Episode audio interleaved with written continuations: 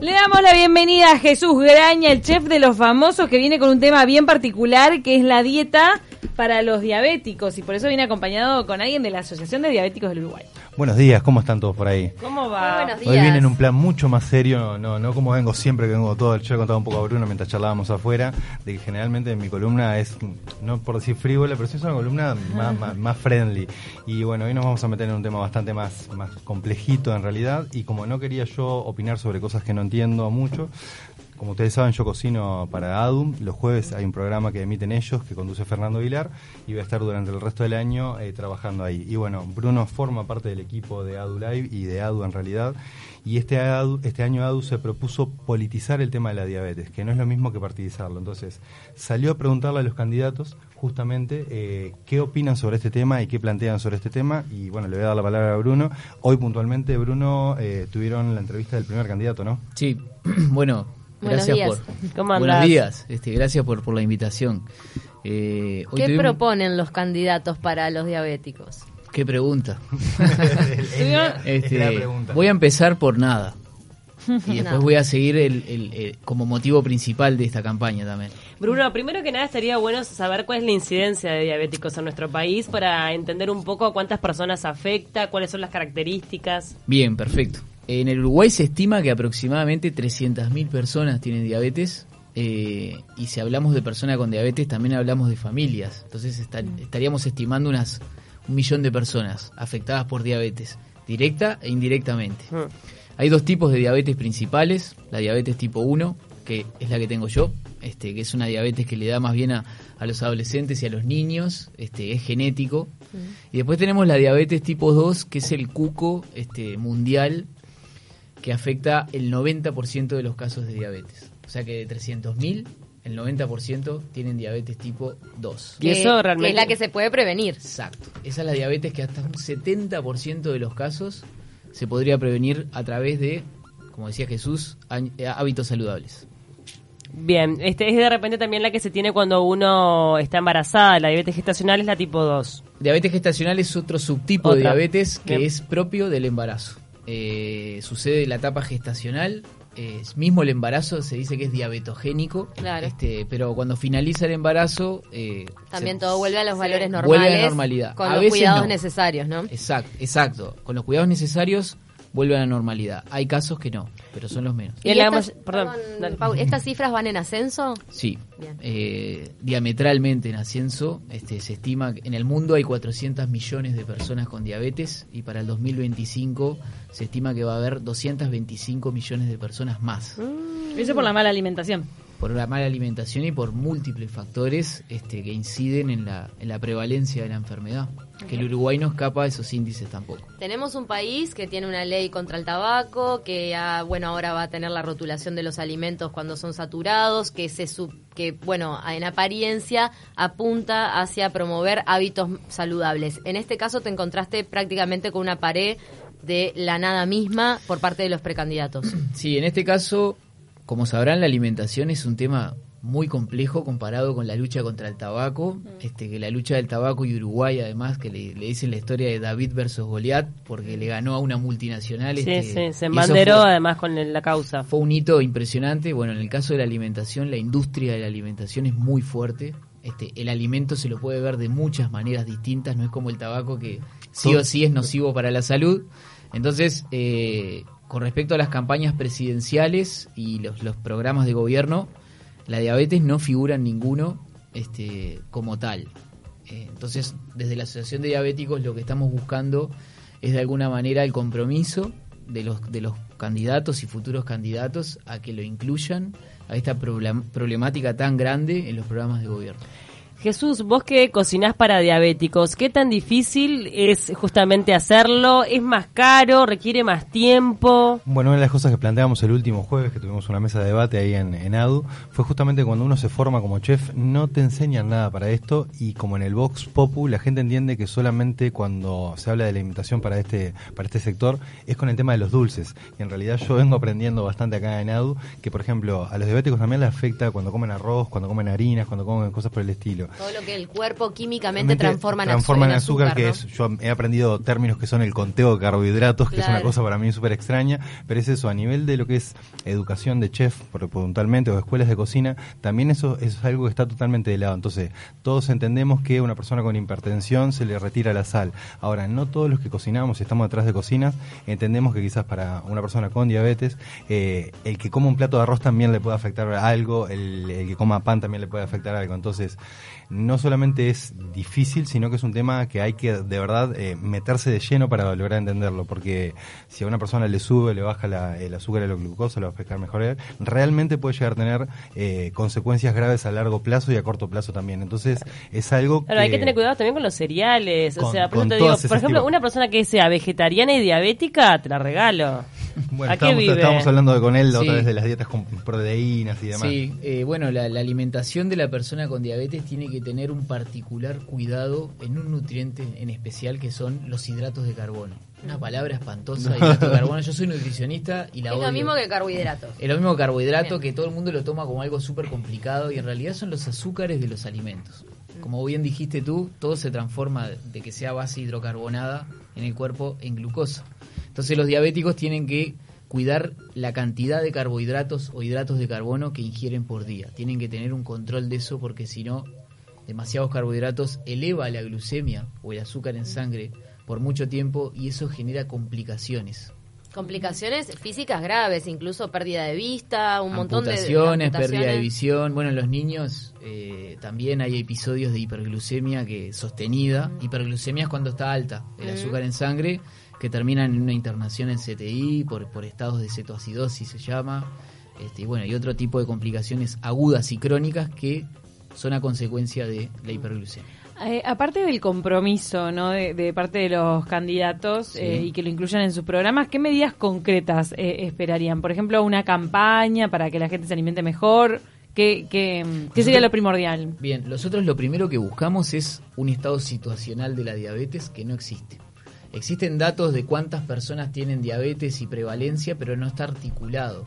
Las mutualistas, por ejemplo, tienen estos datos, mm. pero no existe un censo nacional o un registro nacional de personas con diabetes. Entonces, como que no sabemos bien dónde estamos parados para poder actuar. Eso es lo primero que les estamos pidiendo. La asociación no recopila esa información de los distintos centros de salud. Hay más de una asociación a su vez. Hay, nosotros somos una asociación sin fines de lucro, no un organismo del Estado, entonces no podemos acceder a este tipo de, información. Hay otras asociaciones, como decía Jesús también, pero son sociedad civil no son del Estado. Entonces, eh, como primera medida, lo que pedimos es un registro nacional de personas con diabetes para saber dónde están y cómo atender sus necesidades. Y en segundo lugar, programas nacionales de prevención de diabetes que no existen este, sí, algo se ha hecho un poco con el tema de la alimentación de los niños, con las meriendas saludables, con cuidar un poco la comida que se da en las escuelas públicas, porque empezó a preocupar este, cómo comenzó a, estar presente la diabetes y la hipertensión en niños pequeños a causa de la obesidad, ¿no? Exactamente. El Uruguay eh, en eso es un ejemplo negativo de la cantidad de niños que tiene con sobrepeso. Este, los índices están hablando de más de 25% de los niños tienen sobrepeso, obesidad y ¿La los adolescentes también. ¿Va ligada a la diabetes? La obesidad y el antecedente familiar este, es un factor de riesgo para el desarrollo de la diabetes. Ahora, llama la atención que, por ejemplo, con, el tema de la celiaquía que va, que va en ascenso, que cada vez se descubren más personas que, son celíacas, sí se ha propuesto que, se incluya en el menú eh, una opción para celíacos. Esto con la diabetes que tiene mayor incidencia no ha pasado. No, en realidad, y esto es algo que hablamos con Jesús siempre en, el programa en AduLive, eh, la alimentación de una persona con diabetes es la alimentación saludable. Todos deberíamos alimentarnos como se alimentan las personas con diabetes. Y en esto también los uruguayos somos un ejemplo negativo. este, eh, ¿Sabes que yo tengo una amiga que le diagnosticaron diabetes, digo que tiene que en un momento tuvo que estar inyectarse y comenzó con una dieta súper estricta y cambió su calidad de vida radicalmente. Yo digo, en definitiva fue una bendición, tomarlo por ese lado porque se la ve mucho mejor, de verdad. Sí, sí, sí. Eh, con respecto a la alimentación, eh, es la alimentación saludable, es equilibrada, es adecuada, atiende a las necesidades de la persona, no es una dieta restrictiva por naturaleza como todo el mundo se piensa. No puede, no puede, no puede, no. El no, no, no, no, este, hay que sacárselo de la cabeza este, y hay que atender además no solamente la alimentación del hecho de comer simplemente, sino todos los componentes de la persona, ¿verdad? Cómo se siente respecto a eso, cuál es su situación. Esto es algo que hablamos siempre con Jesús también. ¿Qué pasa con el adolescente que está en un cumple de 15 y padece esto y no hay nada para él y termina siendo como alguien raleado dentro de una fiesta porque no haya una alimentación para él? Entonces, Cuando en realidad es el que se está alimentando bien. exacto. Exactamente, exactamente. Tenemos que cambiar el paradigma de lo que es eh, la restricción de la alimentación con la alimentación saludable. Eso sería una primera medida que es a través de la educación a la población. Algo también bastante difícil de lograr. Ahora, con tanta negatividad, ¿no ves un cambio positivo hacia por lo menos una preocupación sobre lo que comer? Porque tenemos nuestra- nuevas tendencias de comida Sí. saludable, vianda saludable. Tenés posibilidades que antes no existían. Antes el Sí. vegetariano no, no podía comer nada directamente, solo ensalada. No, existen nuevas, eh, justamente las nuevas tendencias eh, vienen por estadísticas, y, y acá voy a ponerme en un tema bastante sombrío, de mortalidad y morbilidad. El Uruguay tiene cifras eh, espantosas de mortalidad y morbilidad. Y el encima, 70%, condicionamiento genético de enfermedad cardiovascular también. el así. 70% de las defunciones en Uruguay son por enfermedad cardiovascular. Hay un gran número de personas amputadas con retinopatía, con nefropatía, que tienen un costo sanitario impresionante. Entonces también estamos tratando de buscar, y esto se lo proponemos a los candidatos, el paradigma de costo-efectividad. Es más barato prevenir una complicación que tratarla. Un día de, de CTI sale mil dólares. Claro. ¿Ustedes ya tienen este, agendadas entrevistas con los precandidatos? ¿Hoy tuvo una? Hoy Sí, tuvimos una. una. Hoy ¿Con tuvimos quién? Tuviste. Con Sartori. ¿Y ¿Qué dijo? Lo tuvimos con Juan Sartori. Fue el primero en acceder. Vengo, vengo de ahí. Este, y bueno, la, la, la postura de él en este caso fue este, de comprometerse. Nosotros lo que buscamos es eso, el compromiso. Y Pero los demás dijeron que sí a reunirse también. Eh, no, es que, no. no es que no te atienden el teléfono. algunos no nos atendieron el ¿Quién no te atiende el teléfono? Eh, podemos eh, decirlo Sí, perfectamente. ¿Para qué lo llamamos? es una realidad, Sí, que sí, no, no, no. Que no sean forma de scratch, simplemente un estado situacional. Eh, Nos hemos reunido con, con candidatos como Amorín Valle, Pablo Mieres, bueno, Juan Sartori ahora. Estamos esperando, no es que nos han rechazado, estamos esperando la respuesta de, de candidatos del oficialismo también. Este, hay alguna que otra comunicación, pero todavía no está concretado. Y, y bueno, lo que buscamos justamente es que ellos incluyan la diabetes dentro de la agenda política, que hoy en día no está. Que se discuta, que se hable, que esté sobre la mesa. Es un prejuicio, ya que hablabas este, de Sartori, una persona que ha tenido en su vida personal la posibilidad de alimentarse con mucha calidad. No siempre la gente accede a alimentos de calidad y en ese sentido el mundo cada vez va eh, eh, peor, ¿no? El- es, es cada vez más difícil eh, cosas que no tengan conservantes, que sean, eh, digo, el, el alimento de calidad. ¿Es accesible para todos? Y mm, voy a poner el ejemplo que yo siempre pongo este eh, con respecto a, a la comparación de un alimento natural, como una fruta, y un alimento ultraprocesado. Eh, una Coca-Cola o una Pepsi es un alimento ultraprocesado con un alto índice calórico, este, con muchísimos carbohidratos, mucho azúcar, y sale alrededor de 39 pesos, creo, la botella de 600 mililitros. Y mucha sal. Muchísima sal, muchísima sal, sodio, conservantes, de todo tipo. Bien, veneno. Este, no tengo conflicto de interés, como podrán ver.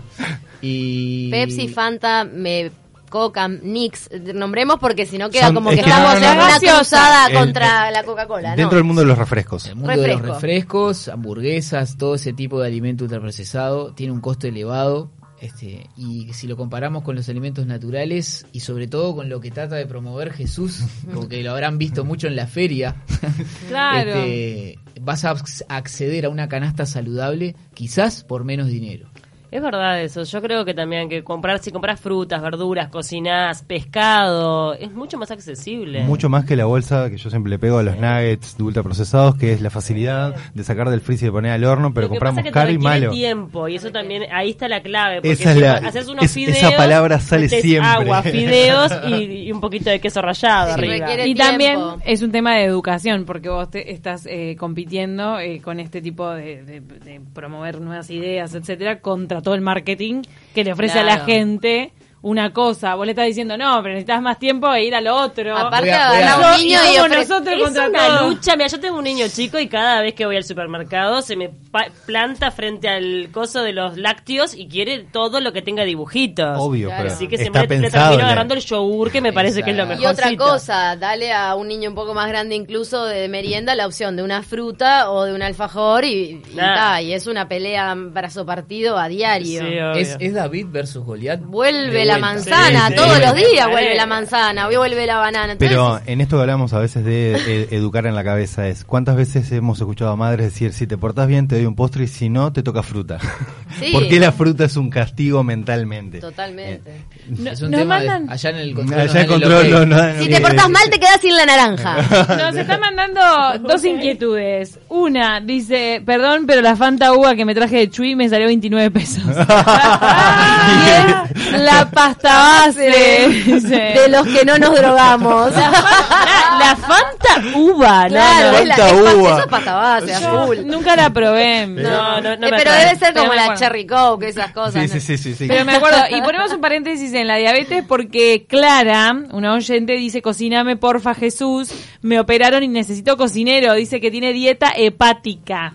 Tendríamos que averiguar de qué se trata bien, porque es parte de lo que viene, venimos conversando. Es, sinceramente, no hay instrucción para la gente que cocina para este tipo de dietas. Entonces, ¿en qué momento yo quiero que la comida tenga algo sensorial? ¿En qué momento como chef siento hacer este tipo de comida? No me transformo en alguien que hace comida de hospital. Entonces, yo necesito que el diabético también pueda comer comida rica, que no necesariamente su menú sea un menú de hospital. Ese es tu desafío en los cursos que hacen ADU. Exacto. Sí. Jesús. Igual voy a hacer una cruzada, a mí me encanta la sopa de hospital y toda la comida de hospital, de verdad. Ah, Es riquísima la sopa de verduras que hacen en es hospitales, que es como Va, masiva. depende. Riquísima. A mí me ha tocado alguna que. En los buenos, en los buenos, Buenos- y acá voy a quebrar una lanza por el hospital de Sí. clínicas que este, en una en una buena gestión y servicio de producción hacen muy buena comida. Muy Les recomiendo la pizza del hospital de clínicas. Mirá. es muy rica. A mí me ha tocado buena comida. en los Mirá qué momento de... Yo comí un pollo muy rico, es de los pollos más ricos que comí en el hospital eh, americano. que No, estaba... Yo comí muy bien en el evangélico. Y bueno. no, en el Evangélico- Reivindicando Evangélico la comida de hospital. en el americano, no. Bueno. Horror. El evangélico es muy bueno. Le Muy mando un rica saludo a la cocina del evangélico. Reivindiquemos la comida hospital, que la gente Sí, la ningunea sí, y es tremenda cocina. Sí, sanita. Sí. En la española Bueno. hay unos ex Masterchef Bueno. encargados. Se conocían todos los restaurantes de todos los hospitales. si no me equivoco, hay una Típico gente que, que cuando el enfermo, viste que estás cuidando, que está hecho pelota, entonces no come, come dos bocados y vos estás ahí al lado, ah, yo te lo termino. Sí, en el, ta- en el caso del pollo era de mi sobrino y no comió.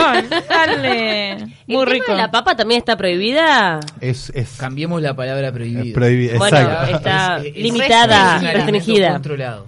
Papa. Controlado. Boñato también y calabacín. Papa, boñato, choclo, el grupo de los cereales que mencionaron muy bien hoy, que también no es no son los cereales sucaritas, ¿no? No, los no, cereales claro. es arroz, polenta, el grupo de las leguminosas, también todos tienen hidratos de carbono. Y mm, calabacín, remolacha. también. Porque estoy es- pensando que son dulces. Exacto. Mm. Esos remolacha, por ejemplo, ya entra en el grupo de las verduras. Este, en donde también es un alimento controlado, pero que se permite más cantidad por su aporte de hidratos de carbono. ¿Cómo tendría que ser el plato de una alimentación saludable? ¿Cómo? Más que hablemos de eso. Exacto. Dale. Este, el plato tiene que tener la mitad. Nos quedan dos minutos, un minuto, así que tenés que hacerlo. Súper fácil. Divinos el plato. Mitad del plato, verduras en la preparación que más les guste. Cuantos más colores, más nutrientes. ¿Cocidas o crudas? Eh, ambas. Ambas. El que más te guste. Eh, después el cuarto plato, el grupo de los cereales, hidratos de carbono más o menos entre 20 y 30, ese cuarto. Y el otro cuarto, la proteína, que puede ser huevo o las carnes, este, traten de elegir los cortes más magros, ojalá elijan pescado. Y de postre, Carnes. una fruta, que ahora También puede ser hay- atún, humus, hay un montón de variables para los prote ¿La, las fruta proteínas. después de la comida hace bien? Porque viste que hay como teorías que la fruta tiene que ir antes, ¿no? Después. mitos. Bien, Mitos. Es mejor, por ejemplo, para los vegetarianos que consumen este el hierro de otro de otra fuente, Mm. eh, comer un cítrico después de comer un, un alimento fuente de hierro Mm. aumenta lo que es la biodisponibilidad del hierro. Mira. Me encantan los procesos químicos, cómo cada vez alimentarse bien también lleva todo un estudio. ¿no? De cómo es y el pienso, que es lo más difícil en la cocina, el pienso, a veces, no solo el tiempo. Gracias es- Jesús por esta columna, estuvo buenísima y gracias Bruno también por, Por favor, acompañarnos. a las órdenes.